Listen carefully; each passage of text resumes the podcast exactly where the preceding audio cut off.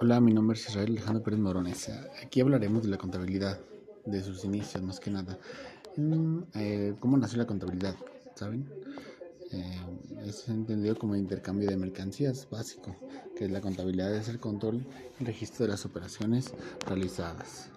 Lo que ha recibido y ofrecido la, contabilidad es la, las, las, sociedades antiguas clásicas, o sea, desde la Edad Media, como quien dice, inició como en Grecia, Roma y también otras partes árabes. Se registraban los patrimonios del Estado y también los de las grandes familias, controlándose, por ejemplo, las cantidades de grano de los almacenes. Igualmente, la aparición en la Edad Media de los mercados locales generó el nacimiento de las aduanas.